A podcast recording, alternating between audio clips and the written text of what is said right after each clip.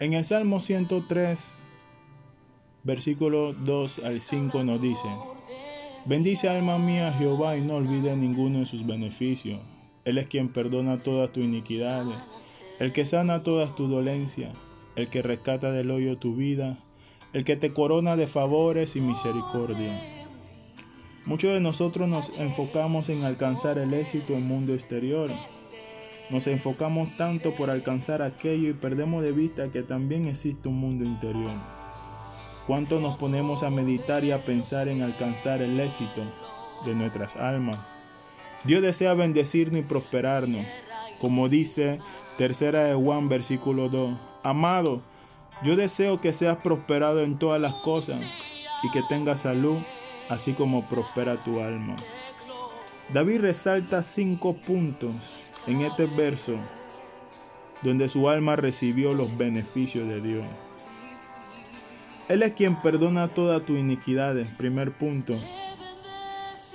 La iniquidad tiene que ver con nuestra maldad, el desprecio por los mandatos de Dios y el irrespeto de no sujeción a la autoridad de Dios. Por esta causa somos culpables, merecemos la muerte y el castigo de Dios. Pero Isaías 43, 25 nos dice, yo soy el que borro tus rebeliones por amor a mí mismo y no me acordaré de tus pecados.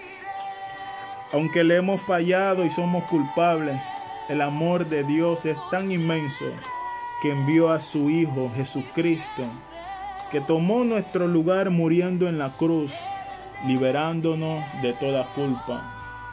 Punto 2 el que sana todas tus dolencias.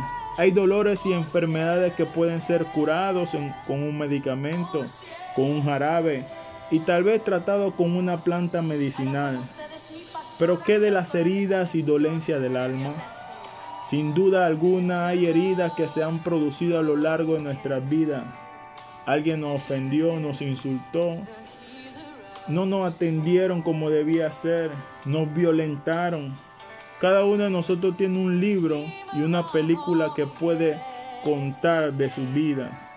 Pero qué bueno que hay alguien que puede sanarnos y restaurarnos. Es el médico divino Jesús. Donde ningún médico, ninguna medicina puede llegar, Jesús sí puede sanar y curar todo tipo de malestar de nuestras almas. Punto 3 el que rescata del hoyo tu vida. Muchas veces David se sintió desesperado y atrapado en un túnel sin salida, en un hoyo profundo sin, sin escapatoria, producto de la persecución del rey Saúl. Pero cuantas veces estuvo en esa posición, él clamaba a Dios y Dios le brindaba su ayuda. Hoy podemos decir como David, Jehová es mi luz y mi salvación, ¿de quién temeré? Jehová la fortaleza de mi vida, ¿de quién he de atemorizarme? Aleluya. Punto 4. El que te corona de favores y misericordia. Dios extiende su misericordia cada día sobre nosotros. Él no nos paga conforme a nuestras acciones. Todo lo que tenemos, todo lo que somos, todo lo que hemos alcanzado es por su sola misericordia. Punto 5 el que sacia de bien tu boca de modo que te rejuvenezca como el águila. Cuando experimentamos la bondad y el amor de Dios y lo podemos reconocer, nuestra boca no sale nada negativo. Al contrario, hablamos bendición, hablamos vida, hablamos positivamente. Y aún en los momentos difíciles en nuestra boca sale una alabanza a Dios. Con esta acción nuestro interior se renueva se renueva nuestro enfoque de Dios, nuestra visión, nuestra fe y nuestra esperanza. Que Dios te bendiga en este día de manera especial. Amén.